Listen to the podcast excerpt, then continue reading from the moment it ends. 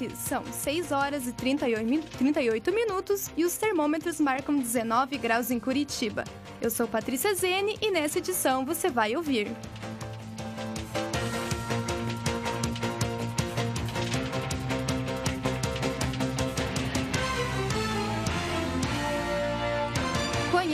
Acampamento Lula Livre e o programa Democracia em Rede. A sétima e última edição da série Religiões trata do judaísmo. E ainda, você confere esportes e agenda cultural para o final de semana. Agora no Uninter Informa.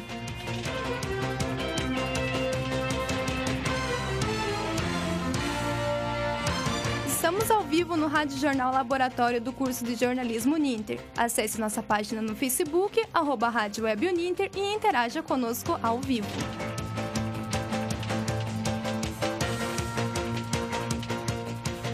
O juiz Araldo Nader, da Sexta Vara da Justiça Federal de Campinas, suspendeu todos os serviços que são garantidos por lei ao ex-presidente Luiz Inácio Lula da Silva. A ação foi movida pelo advogado Rubens Nunes, da cidade de Vinhedo, no interior paulista. O pedido foi aceito e o juiz afirma que não há qualquer justificativa para a manutenção de direitos como assessores, seguranças, carro e cartão corporativo pagos pela União. Direito concedido a todo ex-presidente. A defesa de Lula afirmou em nota que o ex-presidente não foi intimado e, segundo os advogados, nenhum juiz pode retirar direitos e prerrogativas instituídas por lei a ex-presidentes da República. As informações são do Brasil de fato.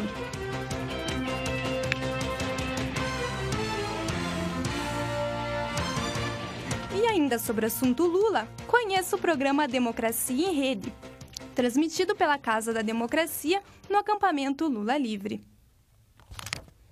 O ex-presidente Lula foi preso em Curitiba no dia 7 de abril. Desde então, acontece o acampamento e vigília Lula Livre, nas imediações da Superintendência da Polícia Federal, no bairro Santa Cândida. Porém, o ato não tem espaço na mídia comercial. A partir daí, nasceu a ideia da Casa da Democracia e do programa Democracia em Rede. A ideia da casa é dar suporte para que veículos de mídia livre trabalhem diretamente da vigília. Quem explica mais sobre a casa é Lisa Souza Brito, produtora do canal Mídia Ninja. A gente teve a ideia de criar o Democracia, o Democracia, a Casa da Democracia, porque a gente viu a necessidade de criar um banco para para as mídias livristas, para as pessoas de comunicação terem uma certa base, né?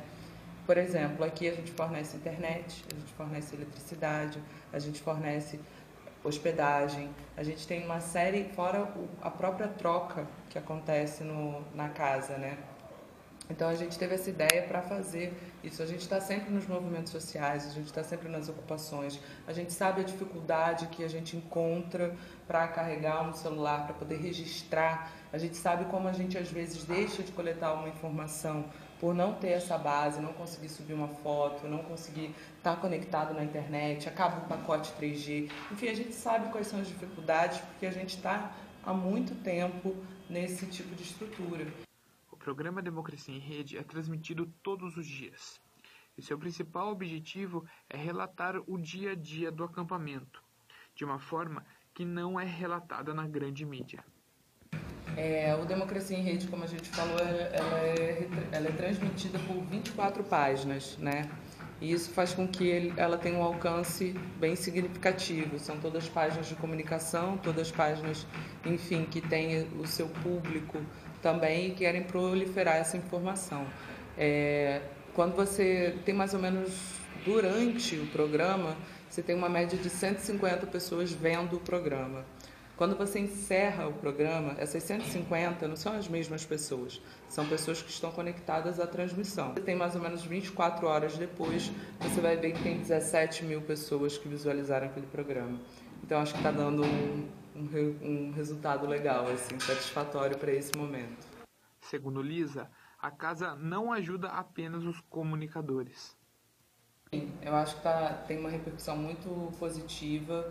Talvez ela tenha até alcançado mais expectativa do que a gente imaginava, porque a gente imaginava abarcar muito a galera da comunicação, mas a gente não tinha pensado quanto que a gente poderia servir de base também para a galera da vigília. E quando a gente vê que a gente consegue atingir não somente os comunicadores, mas também a gente tem uma importância para a galera que está fazendo a vigília, a população que está aqui reivindicando o livre, é, é impressionante, assim, porque aí você amplia a sua potência, né? A vigília acontece há 40 dias e conta com centenas de militantes que se revezam através de caravanas que chegam de todo o país. Zenilda Lisboa Pereira é militante do Movimento dos Trabalhadores Rurais Sem Terra, o MST, desde 2007. Ela afirma que as pessoas acampadas estão lá de forma voluntária e que não recebem valores em dinheiro para estarem lá. Eu recebo a minha militância, Sim. a minha contribuição enquanto militante e, e, o dire... e, e a minha tarefa, a minha tarefa de defender a democracia e defender o comandante que está lá para nós é indiferente de partido. Ele não é do PT, o mundo é do povo brasileiro, está dizendo o grid de ordem. Durante todos os dias existe uma programação que inclui atos de bom dia e boa noite ao ex-presidente, além de rodas de música e de leitura e o acampamento não tem data para acabar. Segundo os organizadores, os militantes só saem de lá após a liberdade de Lula. Gabriel Mafra para o Inter Informa. Um Boeing 737 caiu logo após a decolagem no aeroporto da cidade de Havana, capital de Cuba, na manhã de hoje, que tinha como destino a cidade de Holguín, no leste da ilha o presidente Miguel Dias-Canel confirmou que haviam 113 pessoas a bordo, sendo 104 passageiros e 9 membros da tripulação. Segundo o jornal local Grama, toda a tripulação era composta por estrangeiros. Até o momento foram encontrados três sobreviventes em estado crítico. O Boeing era operado pela companhia aérea mexicana Farnesina. Esse é o terceiro acidente de avião de grande proporção em Cuba desde 2010.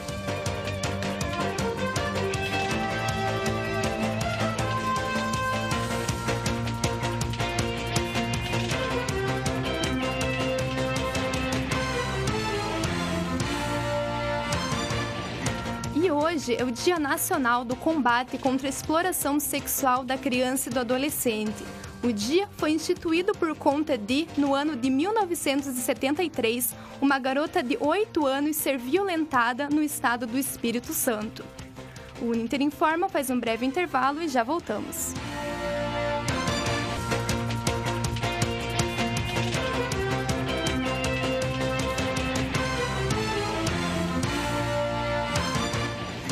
Voltamos com o Uninter Informa. Eu sou Patrícia Zene e esse é o Rádio Jornal Laboratório do curso de Jornalismo Uninter. Acesse nossa página no Facebook, arroba Jornalismo Uninter e interaja conosco ao vivo. É, vamos mandar um alô para o Igor Quirino e Thiago Giroldo. E hoje também vamos mandar um abraço para o Douglas Miranda, que já fez parte aqui do Ninter Informa e inclusive já foi meu parceiro de apresentação. Hoje ele está de aniversário. Parabéns, Douglas!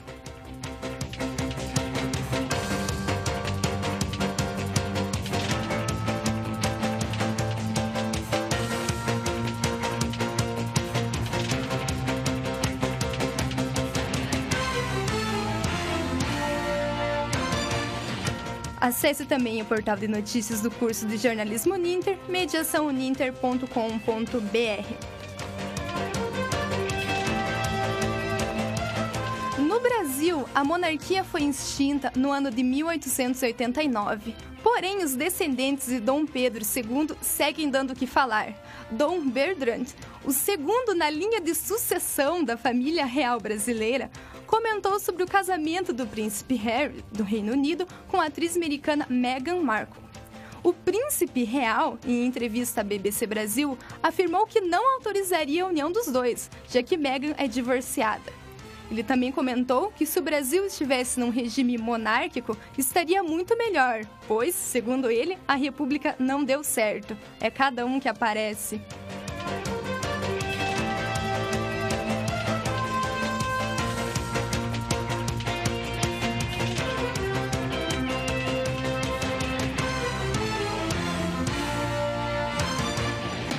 A última reportagem da série Religiões traz um pouco da história do judaísmo. A reportagem é de Larissa Oliveira.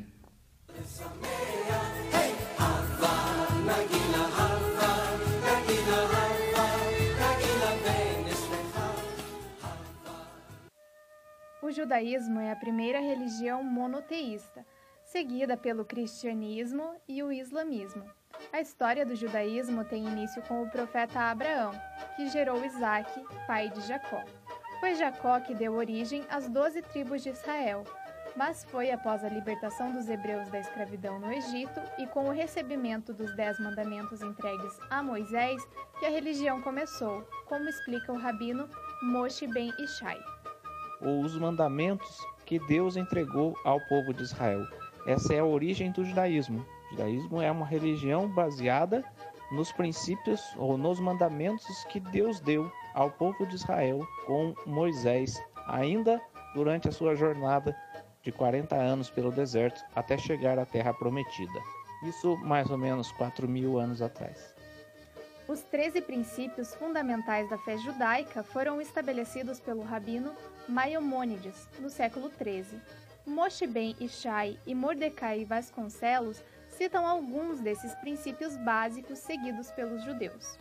O judaísmo crê em um só Deus, crê que a Torá é a palavra de Deus, os mandamentos de Deus dadas ao povo de Israel, crê que Moisés era o grande profeta, crê que haverá a ressurreição dos mortos quando for do agrado do Eterno, do Criador, no fim dos dias, né? E crê também que haverá um Messias. Para nós, esse Messias é Yeshua, ou em português, Jesus. Mas para o judaísmo ortodoxo, por exemplo, o Messias ainda virá. Sigo, sigo o princípio de kashrut, que é a alimentação. O animal tem o abate, o abate correto, de acordo com as leis judaicas. É, não comemos carne de porco, como todo mundo já sabe. É, frutos do mar também não. Não misturamos carne com leite. Também tem a questão para que são casados por pureza familiar, que é chamado de Takarat Hamishpachat, atos de bondade com o próximo, que é chamado de Tzedakah, Maserot, que são os dízimos que nós devolvemos para a instituição religiosa, no caso a sinagoga, amor mútuo, que é chamado de Ahavat Israel,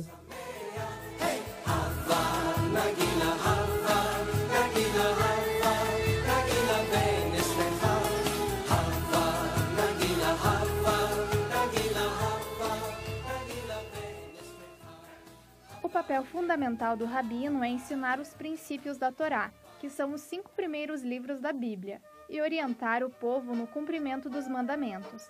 Ele pode opinar em questões administrativas, mas o papel fundamental do rabino, que significa nosso mestre, é de líder espiritual, como afirma Yashai.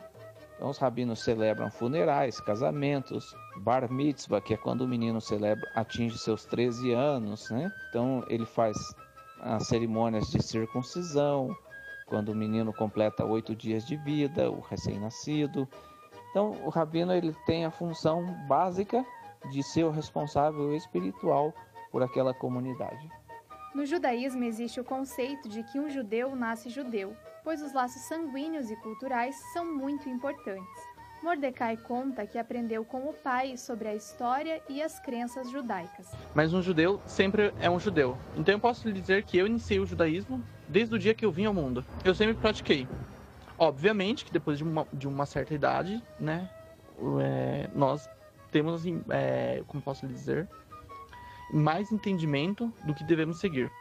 A religião judaica não discrimina pessoas que não são judias pois elas podem passar pelo processo de conversão.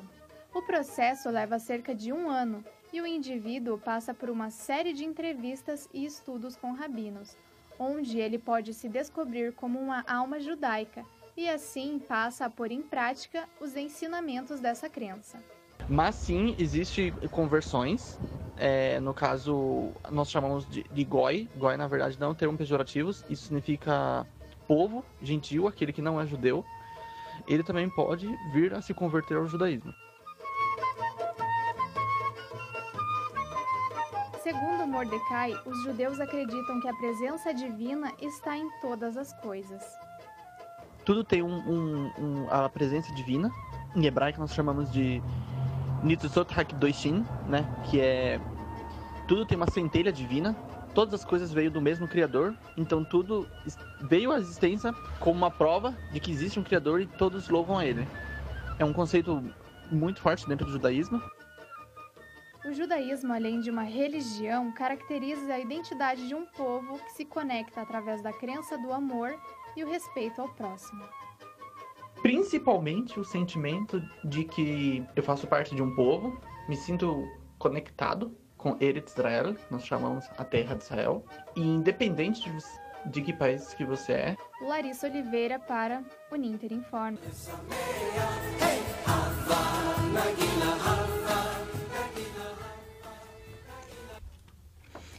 E nesse final de semana, a seleção masculina de rugby tem decisão no sul-americano da categoria. Quem tem as, as informações é Gabriel Mafra. O Sul-Americano Seis Nações acontece desde 1951. Apesar disso, o Brasil nunca foi campeão. Mas essa, essa situação pode mudar neste final de semana, já que o Brasil decide o título jogando contra a Colômbia. Após a histórica vitória contra a Argentina, jogando em Buenos Aires, onde os tupis reverteram um placar de 30 pontos de diferença, a equipe chega para o confronto contra os colombianos, precisando de apenas uma vitória simples para sagrar-se campeão. O jogo acontece no sábado às 3 da tarde, no estádio do SPAC, em São Paulo, e os ingressos estão à venda no site brasilrugby.com.br. Inicia nesse final de semana o Minha Cara Curitiba. O evento, organizado pela Embaixada da Itália no Brasil e do Consulado Geral da Itália em Curitiba, traz elementos da cultura italiana para a capital paranaense. A programação, entre os dias 18 e 30 de maio, conta, conta com música, teatro, cinema, artes plásticas e fotografia. A entrada para todas as atrações é gratuita. E durante o evento vão ser arrecadados alimentos e cobertores para a campanha da Provopar. Toda a programação está disponível na página do Facebook Minha Cara Curitiba 2018. E tem mais atrações em Curitiba para o final de semana. Quem traz as informações é Ilana Zazi. Neste sábado, o Circo da Cidade Zé Preguiça apresenta o espetáculo Mais uma Chance. Na apresentação, o perigo sempre está presente e o impossível sempre acontece. O evento começa às três da tarde. O circo fica na rua Doutor Benedicto Siqueira Branco, no Alto Boqueirão. A entrada é franca.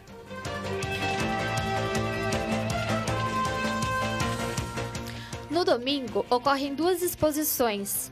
A primeira no Memorial da Imigração Polonesa, que traz a coleção de Danuta Lizik de Abreu. A exposição apresenta a cultura polonesa e um pouco da história desses imigrantes. O evento ainda mostra cidades de onde vieram esses poloneses que se estabeleceram no Paraná. A visitação é das 9 da manhã às 6 da tarde. O memorial fica no Parque Bosque do Papa. A entrada é gratuita.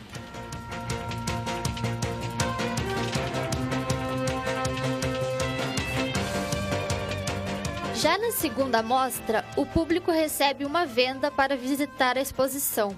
Um piso tátil e legendas em braille guiam o visitante em uma experiência às cegas. A exposição é no Museu da Fotografia, aberto do meio-dia às seis da tarde, no final de semana. A entrada é franca e a classificação é livre. Patrícia. Obrigada, Ilana. E o Ninter Informa fica por aqui.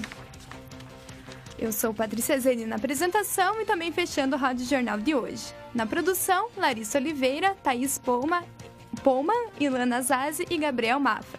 Trabalhos técnicos de Edson Worms. Orientação e supervisão, professora Silvia Valim. Coordenação do curso de jornalismo Ninter, professor Guilherme Carvalho. Obrigada pela companhia e até semana que vem.